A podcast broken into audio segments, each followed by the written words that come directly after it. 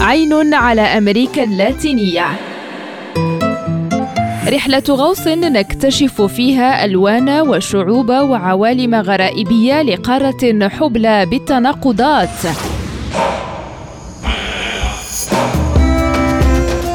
عين على أمريكا اللاتينية. برنامج يأتيكم كل يوم على ريم راديو مع هشام الأكحل.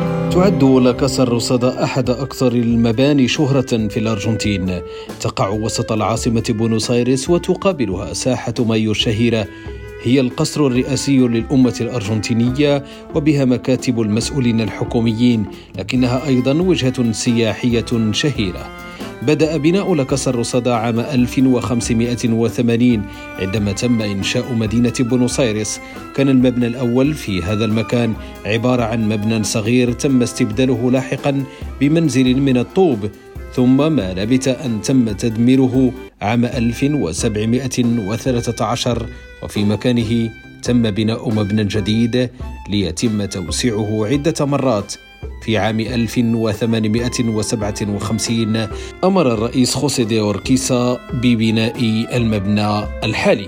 ويعود الفضل في اسم لاكاسا الرصادة إلى لون الحجارة التي بني بها والتي تبدو وكأنها ذات لون وردي فاتح. على مر السنين خضع المبنى للعديد من التجديدات والتغييرات على مستوى تصميمه.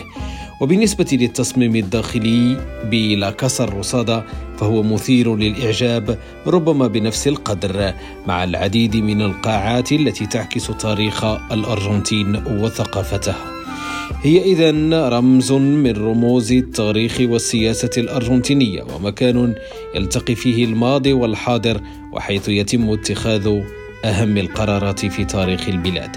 لكن للاكاسا الرصادة أسرارها وأساطيرها التي تحكيها الذاكرة الشعبية فالغرفة السرية التي توجد في قلب لاكاسا الرصادة لا يعرفها إلا الرئيس وأقرب المقربين منه. وفقا للأسطورة تقع هذه الغرفة في الجزء العلوي من المبنى ولا يمكن الوصول إليها إلا من خلال باب خفي. ويعتقد أن هذه الغرفة تستخدم للتعامل مع الأمور الحساسة جدا والسرية للغاية الخاصة بالدولة. أما الباب الذي لا يمكن فتحه وفقا لما جاد به الخيال الذي يقتنع به الكثيرون فقد ظل على ذلك الحال منذ أن أغلقه الرئيس خوان دومينغو بيرون في خمسينات القرن الماضي. ومنذ ذلك الحين لم ينجح أحد في فتحه. ويشاع أنه خلف هذا الباب توجد وثائق وأسرار يمكن أن تغير تاريخ الأرجنتين. أما شبح زوجته إيبا بيرون فيقول الكثيرون أنهم رأوه يتنقل بين سراديب القصر الرئاسي.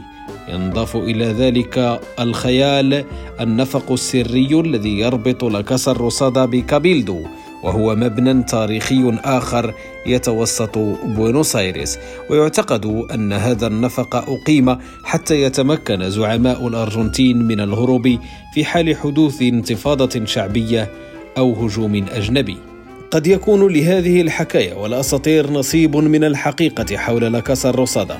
لكن عندما تنتعش أحاديث الكثيرين ممن يلتئمون عصرا في ساحة بلاسا دي مايو قبلة هذا القصر الرئاسي لا بد أن ينضاف إلى الحقيقة شيء من الخيال أو كثير من الخيال. ربما بتأثير شمس بونوس في عز فصل الصيف الجنوبي.